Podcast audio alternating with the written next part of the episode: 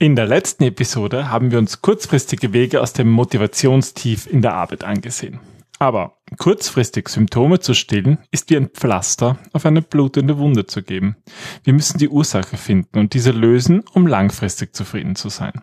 Wie das in Sachen Arbeit aussehen kann, besprechen wir in dieser Episode. Willkommen beim Design Thinking Podcast Mehr Erfolg und Spaß im Unternehmen. Hier gibt es Tipps und Tricks aus dem Beratungsalltag von Ingrid und Peter Gerstbach, damit du kreativer und erfolgreicher wirst und mehr Freude bei der Arbeit hast. Und jetzt geht's los. Viel Spaß! Hallo und herzlich willkommen zum Design Thinking Podcast. Wir sind die Gerstbachs und wir stehen für Arbeit in Gelb. Was das genau bedeutet und wie ihr damit mehr Erfolg und Spaß bei der Arbeit habt, erfährt ihr jede Woche hier im Podcast und ganz besonders in dieser Episode. Hallo Ingrid. Hallo Peter, hallo liebe Hörer. Schön, dass ihr wieder da seid. Ja, wir haben uns ja in der letzten Episode angesehen äh, und diskutiert, ähm, was, was einen bei der Arbeit motivieren oder auch demotivieren kannst. Also wenn du die Folge noch nicht gehört hast, dann spring am besten zurück, aber du kannst dann ja auch mit dieser Folge starten und dann dir den Teil 1 anhören. Ja, ähm, heute wollen wir sprechen über tatsächliche Symptome. Und der Grundgedanke ist, man kann natürlich viele Tricks anwenden, um dass mal eine nicht so interessante Arbeit wieder Spaß macht, aber auf Dauer funktioniert das nicht, oder?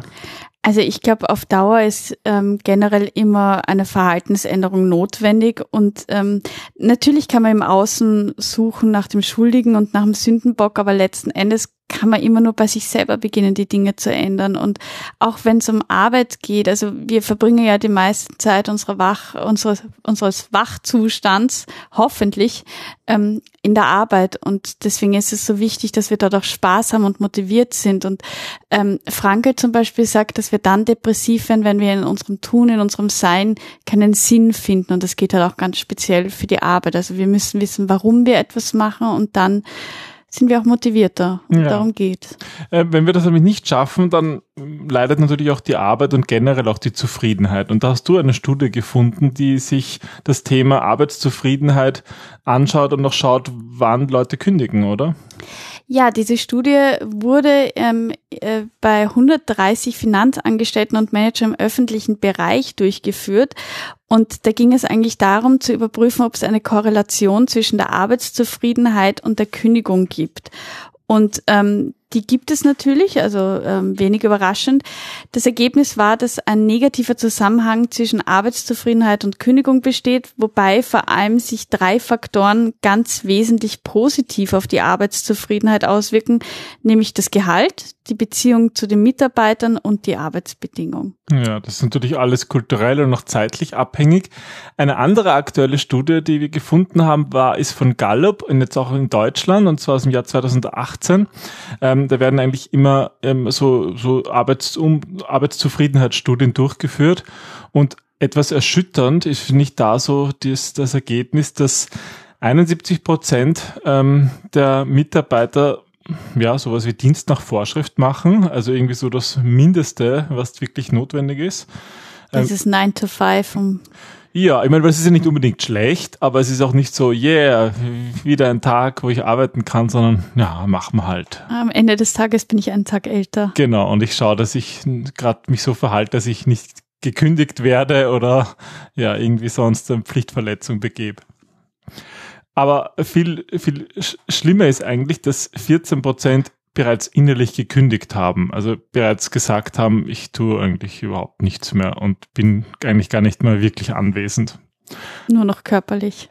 Genau, ja. Aber 15 Prozent fühlen sich richtig wohl. Und ich finde, diese Zahl, die sollten, sollte sich erhöhen. Aber wenn ich ähm, an, an deine Consultant-Tätigkeit denke, da kann ich mich erinnern, dass das ja eigentlich auch die Realität widerspiegelt. Also ähm, von deinen Erzählungen her hattet ihr ja in Projekten so ein, zwei, die wirklich motiviert waren und die versucht haben, Dinge zu ändern, drei, vier, die irgendwie ähm, versucht haben, die Zeit totzuschlagen und sich mit den neuesten Apps auseinandergesetzt haben. Ja. Ja, das, also ich das wandelt, also da, da, da kann ich das durchaus nachvollziehen, diese Zahlen.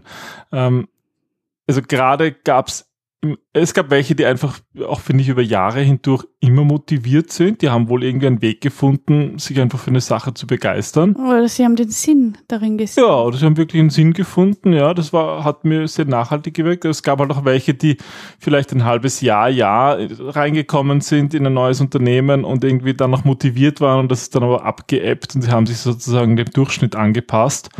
Und dann mhm. gab es halt natürlich auch die, die ganz bewusst gesagt haben, okay, ähm, ich mache jetzt einfach nur das Mindeste, was notwendig ist, schieb eine ruhige Kugel und das reicht mir. Was glaubst du, sind die, die Gründe dafür?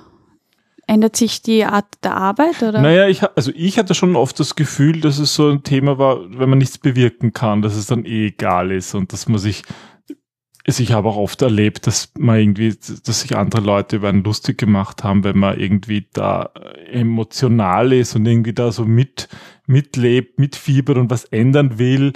Gerade in einem Unternehmen. Ja, gerade auch so in der Beratungsbereich, wo man so, na, das, das bist du noch zu jung und das wirst du auch noch erleben, sagt dann irgendeiner, der schon seit 40 Jahren im Unternehmen ist und noch nie was anderes gesehen hat. Ja. Mhm.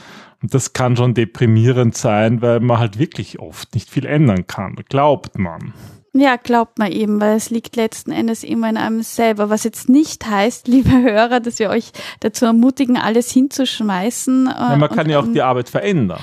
Ja, und das ist ja eigentlich ähm, das, wofür wir stehen, weil auch die Arbeit an sich hat sich ja im Laufe der Zeit geändert. Also während mhm. wir im industriellen Zeitalter noch anders manuell gearbeitet haben, geht es jetzt mehr um diese ganze kognitive Arbeit, mehr um, um Wissensarbeiten. Ja, und wenn die manuelle Arbeit ist einfach die letzten 100, 200 Jahre immer schon weniger geworden. So von den, ja, von den klassischen Arbeitern oder Blue-Collar-Jobs hin zu mehr Büro, Handel, Dienstleistung, also so Angestellte oder White Collar, wie man im Englischen sagen würde. Und das zeigt ja auch die Delphi, also äh, eine Delphi-Studie, die wir gerne zitieren, die Bertelsmann-Studie, ähm, wo es eigentlich auch darum geht, dass sich wir haben immer Angst, dass, dass die Jobs wegfallen, weil wir eben immer weniger diese manuelle Arbeit brauchen. Aber das stimmt ja nicht, sondern ähm, das zeigt sich auch im Laufe unseres ganzen, unserer ganzen Geschichte, dass nicht die Arbeit an sich weniger wird, sondern sie verschiebt sich ja einfach. Mhm. Und, ähm, in der Geschichte war es auch so, dass immer weniger oder dass, dass ähm, repetitive Aufgaben immer mehr von Maschinen übernommen werden konnten oder übernommen werden. Und jetzt dadurch aber mehr andere Arbeiten entstehen, unter anderem viele, die Empathie und Kreativität herausfordern. Ähm, und da spielt wieder Design Thinking eine wichtige Rolle. Ja. Und selbst bei den klassischen Angestelltenjobs ist das mittlerweile so. Ich meine, dass jetzt handwerkliche Jobs oder, oder, oder industrielle Arbeiterjobs durch Maschinen ersetzt werden, das ist ja wohl wirklich jetzt nichts Neues. Aber selbst auch in diesen Angestelltenbereichen ändern sich die Jobs und darauf müssen wir uns auch einstellen. Also darauf müssen sich Unternehmen einstellen, aber auch wir sozusagen als Menschen müssen uns natürlich darauf einstellen. Und ich glaube, was eine gute und eine parallele Entwicklung ist, dass ja auch bei vielen der Anspruch an die Arbeit steigt. Ja, definitiv, weil die Entscheidungen auch immer weniger vorgegeben werden. Also Keiner will das mehr, dass man irgendwie jemand, der Chef, die Chefin ganz genau sagt, was man zu tun hat, oder? Es geht darum, selbstbestimmter zu arbeiten. Also auch ähm, da, da sind wir wieder bei diesem Sinn, warum mache ich etwas, das zu verstehen, zu begreifen, was die Motivation, was die Vision dahinter ist, warum wir für etwas an etwas arbeiten. Ja, das eine und das andere hängt ja sogar zusammen, ja, weil wenn äh, die, die Arbeit erfordert irgendwie, dass wir selbst Entscheidungen auf der, auf der Mikroebene treffen mhm. und damit wir die treffen können, müssen wir auch besser verstehen, warum wir, warum das Unternehmen überhaupt etwas tut. Das heißt, diese Selbstbestimmung ist eigentlich notwendig, damit wir überhaupt selbst Entscheidungen treffen können. Ja, absolut. Und es geht halt auch um viel mehr Selbstverwirklichung. Also, dass, dass die eigenen Werte, die Werte, die einem selbst wichtig sind, auch tatsächlich im Einklang mit dem Tun sind und mhm. im, Eingang, äh, im Einklang mit dem sind, wofür ein Unternehmen steht. Wenn ein Unternehmen für Nachhaltigkeit steht, dann muss ich selber diesen Wert auch als wichtig erachten, weil sonst werde ich da keinen Sinn erkennen, warum ich dafür und daran arbeite. Ja, und sonst kann ich vielleicht manchmal einfach nicht diese Motivation aufbringen, zu sagen, okay, es läuft gerade nicht gut und das ist eigentlich nicht so, wie ich es mir vorgestellt habe, ich will es trotzdem schaffen. Mhm. Ja, das ist tatsächlich dann schwierig. Und eigentlich hängt es auch mit diesen drei Faktoren zusammen. Wenn Mitarbeiter tatsächlich demotiviert sind, oder? Also das sind ja auch die Ursachen von Demotivation. Ja, dass der Chef oder die Chefin weiterhin sagt, wie etwas wer, wo, wann, warum macht.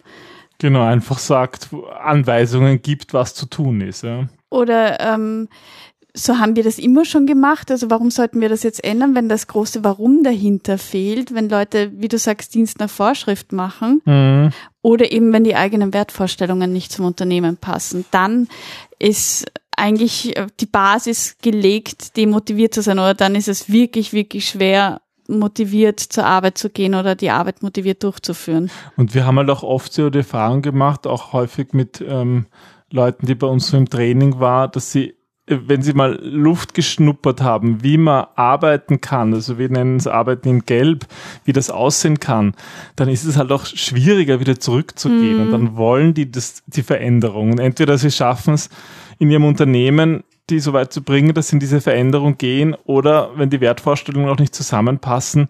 Dann muss man das auch akzeptieren und Unternehmen wechseln, ja. Was halt wichtig ist im Arbeiten im Gelb, ähm, ist, dass diese Teamarbeit, ja, dass ihr in interdisziplinären Team arbeitet, was auch heißt, dass, dass ihr die Perspektive wechselt, weil ihr mehr Erfahrungen macht mit unterschiedlichen Menschen, nicht immer mit denselben Leuten in denselben Bereichen, weil ganz oft ist der Fall, dass wenn man in einer Abteilung immer mit denselben Leuten arbeitet, dass auch oft der, der Lebensweg ein sehr ähnlicher ist, weil man mhm. hat dasselbe studiert, man kommt meistens aus einem sehr ähnlichen familiären Umfeld, man hat ganz oft ähm, einen gleichen Hintergrund ähm, kultureller Sicht. Also häufig werden ja auch äh, Personalentscheidungen so getroffen, dass, dass die Teams sehr ähnlich werden, ja. was Vorteile hat, aber natürlich auch Nachteile. Ne? Und aber was heißt das jetzt? Sozusagen, wenn wir gefunden haben, dass die Ursachen von Demotivation sind, dass eben nicht selbstbestimmt gearbeitet werden und es keine Selbstverwirklichung gibt und auch keine Entscheidungen getroffen werden können, dann ist ja so unser Gegenprogramm eben das Arbeiten in Gelb. Und was heißt das jetzt? Also Arbeiten in Gelb heißt eben, dass wir in kleinen Teams arbeiten, wo die Entscheidungswege sehr flach sind, wo nicht viel diskutiert, sondern mehr einfach getan und ausprobiert wird? Also wir haben halt oft die Erfahrung gemacht, dass die besten Teams, zum Beispiel wenn wir Prototyping machen im Design Thinking, die besten Teams sind zu zweit oder zu dritt. Da geht ja, wirklich was weiter. Weil dann einfach getan wird und ja, wenn du vier, fünf, sieben oder zwölf oder achtzehn Leute hast, da, da, da muss ist so viel Abstimmungsaufwand, dass nichts mehr weitergeht. Ja, auch die Gruppendynamik ändert sich dann einfach. Je mehr Leute da sind, desto mehr ähm, fallen Menschen in gewisse Rollen und Positionen zurück, die in Gruppen einfach entstehen müssen. Und das kann, das kann man gut verhindern, indem man in kleinen Teams arbeitet und vor allem indem man viel projektbasiert arbeitet. Ja, dieses projekthafte Arbeiten, das ist jetzt eigentlich so unter Anführungsstrichen, oder? Es geht ja nicht wirklich jetzt um Projekte im Sinn vom Projektmanagement-Standard, sondern ja. die Art und Weise zu arbeiten. Man bildet wieder kleine Teams und die lösen ja. sich wieder auf und man holt sich einfach dann den Input und das Wissen, wenn man es gerade braucht. Ja, und, und dann können halt auch Entscheidungen selbst oder im Team getroffen werden und werden nicht irgendwie ausgelagert hierarchisch nach oben, sondern es wird halt einfach schnell Entscheidungen getroffen, weil, weil es darum geht, schnell auch ähm, weiterzukommen, weiterzulernen, mhm. weil Fehler ein Teil der Kultur sind, aus denen man lernt. Ja, und das funktioniert nicht nur eben in Projekten, sondern auch in ganz normaler Linientätigkeit.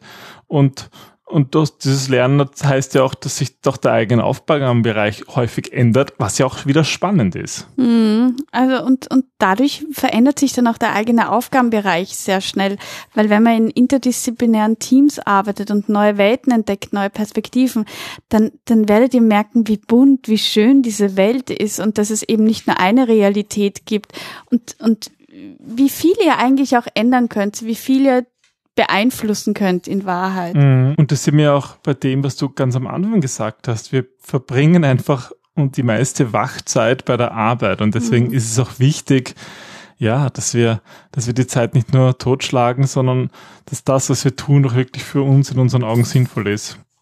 Und da, da fällt mir halt ähm, immer ein, ähm, eine Strophe oder ein Refrain aus dem Musical Les Miserables, was ja in, also von Victor Hugo geschrieben worden ist ähm, und was zur französischen Revolution spielt, wo es um Fabrikarbeiter geht, die da singen. Und am Ende vom Tag bist du einen Tag älter, so was immer so bleibt, das ist unser Geschick. Und sozusagen dieses ja, wir, wir verbringen Diese einfach ewige- unser Leben. Es ist, es ist ein Kreislauf, es ist irgendwie, du bist in diesem Hamsterrad drinnen und das ist, das war für die auch in Ordnung, weil, also es geht darum zu überleben und da war Mhm. Arbeit nicht mit Sinn verbunden, sondern mit reinem Überleben. Ja, und das ist halt die Änderung in unserer Zeit. Und ich muss sagen, ich kenne das ja auch. Ich war ja auch zeitlang an- in diesem Hamsterrad gefangen und du hast mich da eigentlich erst rausgeholt und hast mich auch zu Design Thinking gebracht. Und das war ja auch für mich so, dieser Weg aus dem Hamsterrad und dann eine andere Art von Arbeit zu schnuppern. Und das ist ja unser, unser Ansatz, wenn wir in Unternehmen das Arbeiten in Gelb reinbringen, dann heißt es ja auch, dass wir das machen, was wir im Design Thinking Workshops machen, auch ins Unternehmen bringen. Halt nicht im Rahmen von Design Thinking Workshops, sondern der Art und Weise, wie man arbeitet. Also das Design Thinking Mindset einsetzt. Genau, also und deswegen finde ich es so wichtig zu sagen, dass Design Thinking nicht nur eine Methode ist, also für uns zumindest nicht, sondern wirklich die Art und Weise, wie man lebt. Und ähm, wir haben das halt genannt Arbeiten in Gelb, weil Gelb unsere Lieblingsfarbe ist und weil Gelb so viel Freude und, und Sonne ausstrahlt. Und das soll doch Arbeit sein. Das mit Gelb hat ja noch mehrere Bedeutungen, aber das werden wir in den nächsten Folgen dann noch genauer Genau. bearbeiten. Aber wichtig ist vom Design Thinking Mindset, dass wir kleine Teams haben, dass wir äh, flache Entscheidungshierarchien haben, dass wir interdisziplinär arbeiten und einfach auch permanent an diesem Mindset äh, arbeiten und das weiterentwickeln. Ja, aber wie, wie kann man das ändern? Also was sind die Schritte zur Veränderung? Erstens finde ich es ganz wichtig, dass ihr euch bewusst seid, dass ihr euch immer nur selbst verändern könnt. Und wenn ihr die Veränderung seid, wenn ihr strahlt, wenn ihr das Licht seid, dann können euch andere auch folgen. Aber ihr dürft nie von anderen Menschen erwarten, dass sie sich ändern, damit es für euch passt, sondern Ja. Veränderung beginnt immer intrinsisch motiviert von einem selber und dann könnt ihr andere auch mit verändern, aber das basiert auf deren Freiwilligkeit und nicht auf euren Wunsch. Ja, und damit seid ihr auch sozusagen in der Lage, euren eigenen, ihr seid in der Lage, euren eigenen Job zu ändern. Und dadurch ist es auch möglich, ja, Veränderungen zu gestalten sich nicht auf irgendwelche externen Faktoren zu berufen. Aber, aber trotzdem ist ja da auch ein bisschen eine Gefahr drinnen, weil ja oft so die Empfehlung ist, man soll das machen, was man wirklich gern macht. Ja, also oft wird einem gesagt, na ja, ähm, mach doch dein Hobby zum Beruf und da müssen wir wirklich sagen, Achtung, das ist ein großer Denkfehler, weil wenn ihr ein Hobby habt, das ihr gerne macht, dann lasst es ein Hobby, weil zum Beruf gehören auch Dinge, die man vielleicht nicht immer gerne macht, wie bei mir zum Beispiel Buchhaltung oder ähm, genaue organisatorische Dinge. Stimmt, Und wenn man sich selbstständig macht und glaubt, man kann nur Dinge machen, die toll sind, dann kommt man drauf, verdammt, ich muss Buchhaltung machen und andere Sachen oder Akquise. Ja, und das Problem ist, du machst ja dein Hobby auch nicht mehr gerne. Und dann vermisst du dir beides Job und Hobby, weil du dir irgendwie ähm, das Luftschloss aufbaust, dass du mit deinem Hobby plötzlich Geld machen kannst und dann hast du quasi wieder Spaß bei der Arbeit. Und das ist eben ein großer, großer Denkfehler. Ja, also es ist natürlich schon gut, wenn man Spaß bei dem hat, was man macht, aber primär ist es wichtig, dass man, dass man gut darin ist, was man macht. Weil dann macht es auch so genug Spaß und dann kann man sich auch über die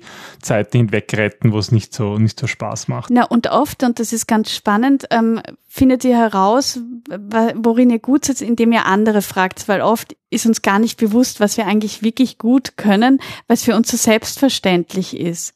Wir haben ja auch auf unserer Webseite immer noch weiterführende Episoden und weiterführende Links und auch zu dieser Episode findet ihr auch auf der Webseite, da werden wir am Schluss nochmal den Link nennen. Ja, Was- aber es geht um die Veränderung.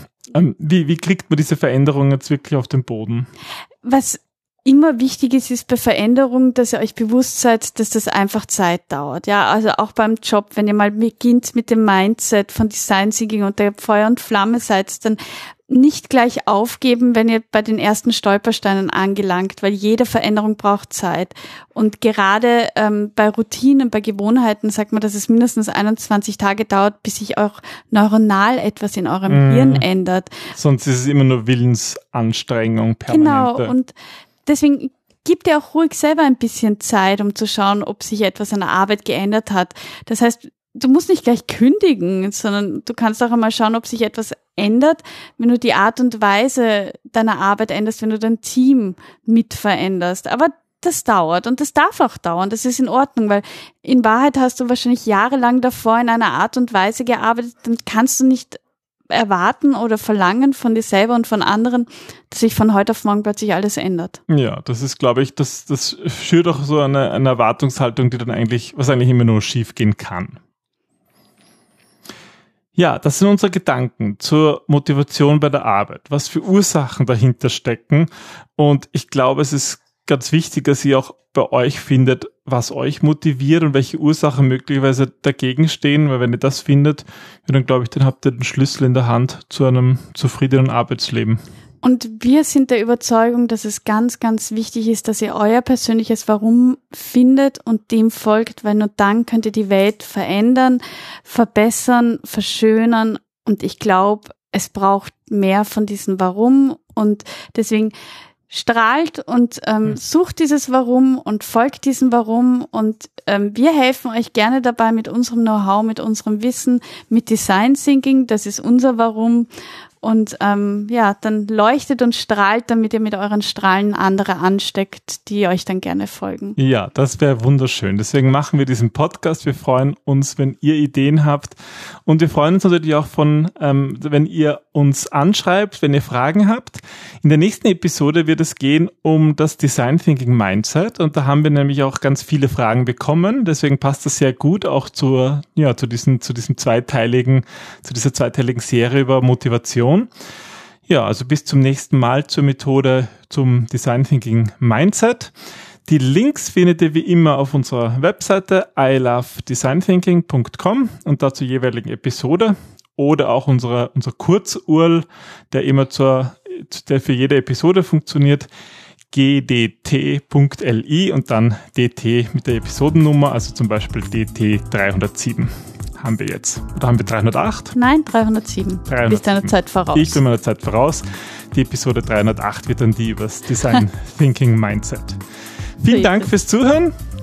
Ja, wir wünschen euch eine wunderschöne Strahlkraft und freuen uns von euch zu hören, zu lesen und bis zum nächsten Mal. Ja, das war der Design Thinking Podcast und wir hören uns nächste Woche wieder. Bis bald. Tschüss. Tschüss.